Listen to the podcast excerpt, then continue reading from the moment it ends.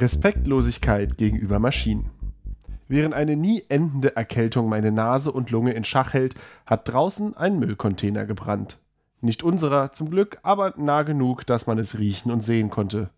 Apropos brennende Müllcontainer. Da war doch was. Der blaue Müllcontainer brennt. Dieser Tage wärme ich mich auf an einem brennenden Twitter-Logo.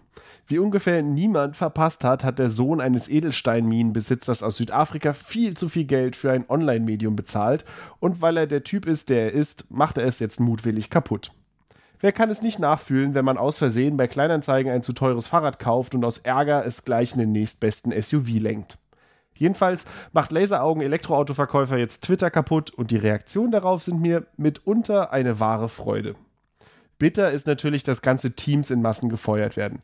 Ich denke jedoch, dass die meisten von ihnen mit einem hübschen CV mit prominenter Twitter-Platzierung schon bald wieder einen Job haben. Der Verlust liegt eher bei Twitter, denn ohne Human Rights oder Accessibility Teams wird die Plattform einfach nur schlechter. Und wie man so hört, werden ein paar der per E-Mail gefeuerten mittlerweile angefleht, doch zurückzukommen. Sie würden noch gebraucht. Schön ist, dass die Don't Call It a Twitter Alternative Alternative Mastodon massiv Zulauf erhält endlich kann man dort nicht nur männlichen Tech-Nerds zuschauen, wie sie über Mastodon schreiben, sondern auch tatsächlich sowas wie eine diverse Timeline zusammenbauen. Es sind immer noch zu viele Männers und zu wenig andere auf Mastodon, aber das ändert sich gerade. Ich selbst bin auf mastodon.social zu finden, denn bei meinem Wunschserver chaos.social ist gerade Aufnahmestopp. Nur 42 Nerds werden jeden Tag um Mitternacht auf den Server gelassen. Bubble gotta stay bubbly. Witzig sind die ganzen großen Twitter-Accounts, die jetzt viele Zeichen darauf verwenden, Mastodon schlecht zu reden. Ganz so wie Right-Wingers Sozialismus schlecht reden, indem sie Beispiele von Kapitalismusversagen aufzählen, zählen Twitter-Influencer Nachteile von Mastodon auf. Meine liebsten? Abhängigkeit von Admins, denn Willkür bei Account-Bans ist ja bei Twitter gar kein Thema, und schlechte UX, denn Twitters algorithmische Timeline wird ja weithin für die Usability gefeiert. Naja, da sehen halt ein paar Leute ihre Follower-Fälle davon schwimmen. Ich sehe darin eine große Chance, denn fast alle, die heute auf Twitter groß sind, sind es aufgrund ihres Empör-Contents. Und da gibt es ausnahmsweise tatsächlich mal keinen großen Unterschied zwischen links und rechts. Auf Twitter empört man sich über die Regierung, die Bahn, die Zugezogenen, die Assis, die LehrerInnen, die SchülerInnen, die Eltern, die Nachbarn, die Deutschen, die Nichtdeutschen, die Wirtschaft, die Linken, die Rechten, einfach alles. Hauptsache es knallt, die Likes kommen rein und der Algorithmus zählt fleißig Engagement. Das gibt es so noch nicht bei Mastodon ohne algorithmische Timeline wird einem keine Reply oder X gefällt Y reingespült. Das beschneidet Empörreichweite und das gefällt Dauerempörten weniger, mir aber umso mehr. Deswegen reject Twitter, embrace Mastodon.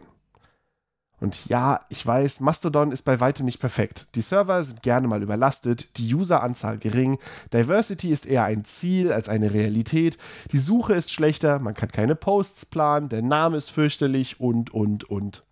Da kann und wird sich noch viel dran ändern. Zum jetzigen Zeitpunkt geht mir Mastodon auf jeden Fall weniger auf die Nerven als Twitter. Und sonst so? Oktober und scheinbar auch November wurden unsere beschäftigsten Monate des Jahres mit Ansage. Der Kita-Wechsel des Großen verläuft zwar erfolgreich, jedoch endet die Fremdbetreuung derzeit um 12 Uhr mittags und das lässt einfach viel zu wenig Zeit für irgendetwas Produktives. Eine schöne Sache haben wir aber erfahren dürfen. Kitas müssen gar nicht dysfunktional organisiert, latent überfordert und wenig kommunikativ sein. Scheinbar ist es auch in Berlin legal, eine freundliche Kita-Leitung, motivierte ErzieherInnen und schöne Räumlichkeiten zu haben. Im Mit Kindern leben Podcast von Patricia Kamerata und Caspar Clemens Mirau, den ich mir unlängst zu Gemüte führte, schildert Patricia etwas ähnliches. Eines ihrer Kinder wechselte die Schule und auf einmal war alles besser. Windmühlen, gegen die sie ankämpfen musste, wurden zu Verbündeten. Unüberwindbare Probleme verschwanden einfach. Alles dank eines Wechsels. Ich lerne daraus, es ist okay, ein System verändern zu wollen, aber wenn es mit ehrlichen Versuchen nicht klappt, lohnt sich ein Wechsel fast immer. Denn manches will sich nicht ändern lassen, manches will verlassen werden.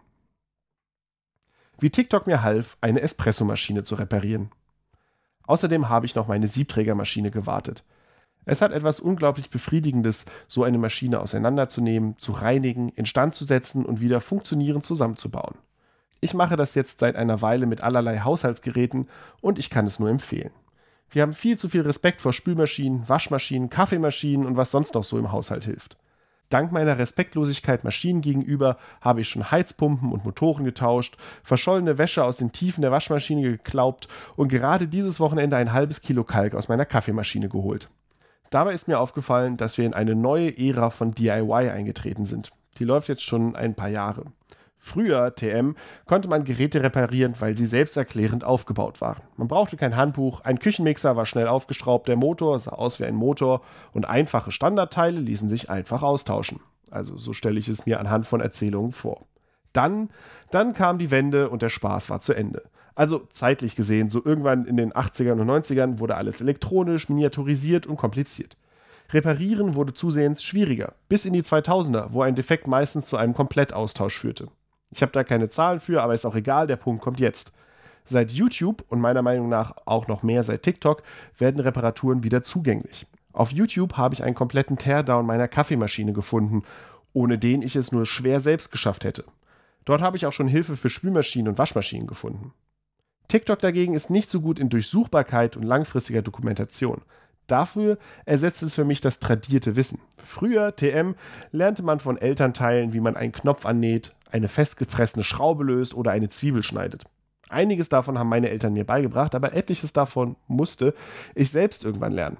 Und hier hilft TikTok. Lifehacks lösen oft diese kleinen Problemchen, die man nicht googeln kann. Tipps, die sonst MentorInnen beim gemeinsamen Machen teilen, finden sich jetzt auf TikTok in 60 Sekunden oder weniger.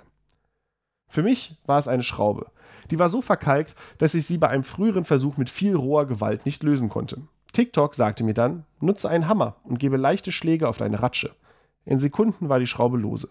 Und so hat mir TikTok geholfen, meine Kaffeemaschine zu reparieren und ihre Lebensdauer zu verlängern. Mittlerweile ist es mir auch nicht mehr peinlich, in einem Gespräch TikTok als Quelle anzugeben. So viel habe ich dort schon gelernt. Ich sage stattdessen mit Stolz, Neulich habe ich auf TikTok gesehen, wie diese dicke Katze mit der dünnen Katze zusammenlebt und dann war da dieser Sound, wo eine Frau erzählt, man hat immer zwei Katzen, eine dicke und eine dünne, weil die dicke frisst der dünnen das Futter weg und dann sagt der Tierarzt ja, aber fütter mal die Katze ein bisschen weniger, denn die ist viel zu dick und dann reduziert man das Futter und dann frisst die dicke Katze immer noch der dünnen Katze.